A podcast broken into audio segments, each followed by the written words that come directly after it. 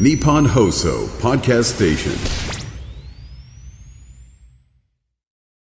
今週は東京都医師会理事で立川在宅ケアクリニック院長庄司照明さんを迎えして在宅医療や緩和ケア、見取りについて伺っています。え今日は最終日になりますが、えー、前回も少しお伺いしたんですけれども、改めてその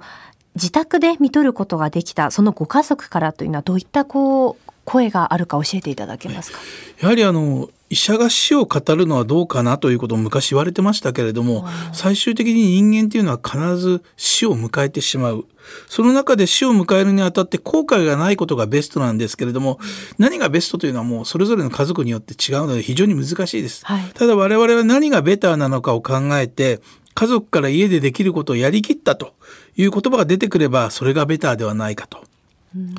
で医者はやはり治すのが仕事とまず僕たちは教わってきましたから、はい、病院で亡くなると必ず患者さんの家族はお世話になりましたと言いますけれども自宅で見とった場合はほとんどの場合ありがとうございましたという言葉が聞かれる。最後まで支えてもらった感謝の言葉なのかなと僕は思います。そしてこうご家族の皆さんにとっても最後までこう一緒に過ごしてあのまあ送り出すことができたっていうのはやっぱりこう本当に良かったなってやっぱり気持ちになりますよね。そうですね。あのご家族に聞いた話、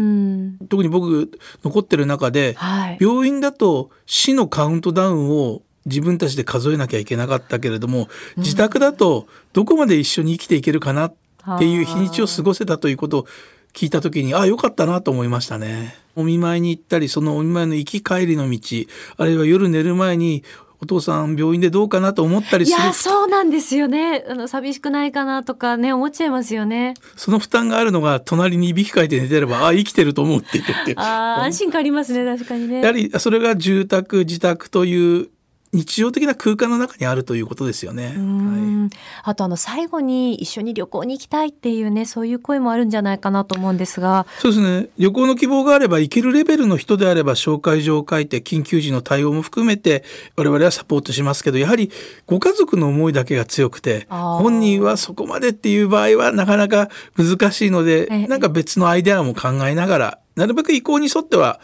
やってあげたいとは思うんですけどダメということを言わないでこういうことはどうかなという提案もするのも我々の仕事かと思います。別のアイディアっていうのは例えばどういったものがあるんですか？例えばあの旅行に行けないけれどもその映像を見せながらその当地のものをお土産とか取り寄せてですね一緒に食べるとかいろんなそこで思い出話昔ここ行ったよねというような話ができれば本人にとって体力を奪われないでいろんな思いが募るのかなと思いますけども。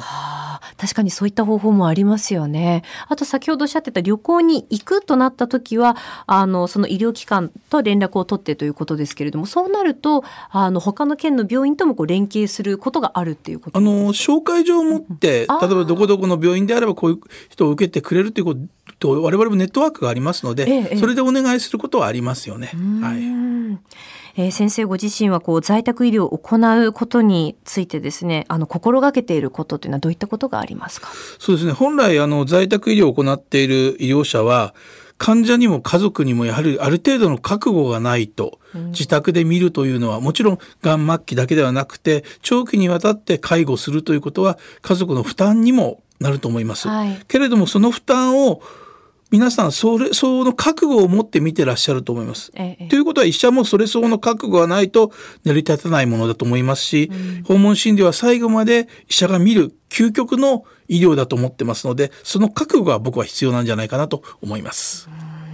えー、最後になりますがリスナーの皆さんに向けてメッセージをお願いします。はい、在宅医療というのは決してハードルが高いものではないです。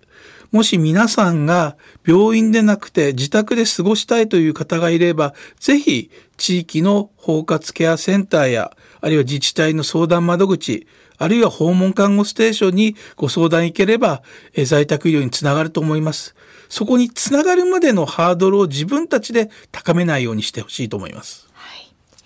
立川在宅ケアクリニック院長の庄司照明さんにこの1週間お話を伺いました。先生、ありがとうございました。ありがとうございました。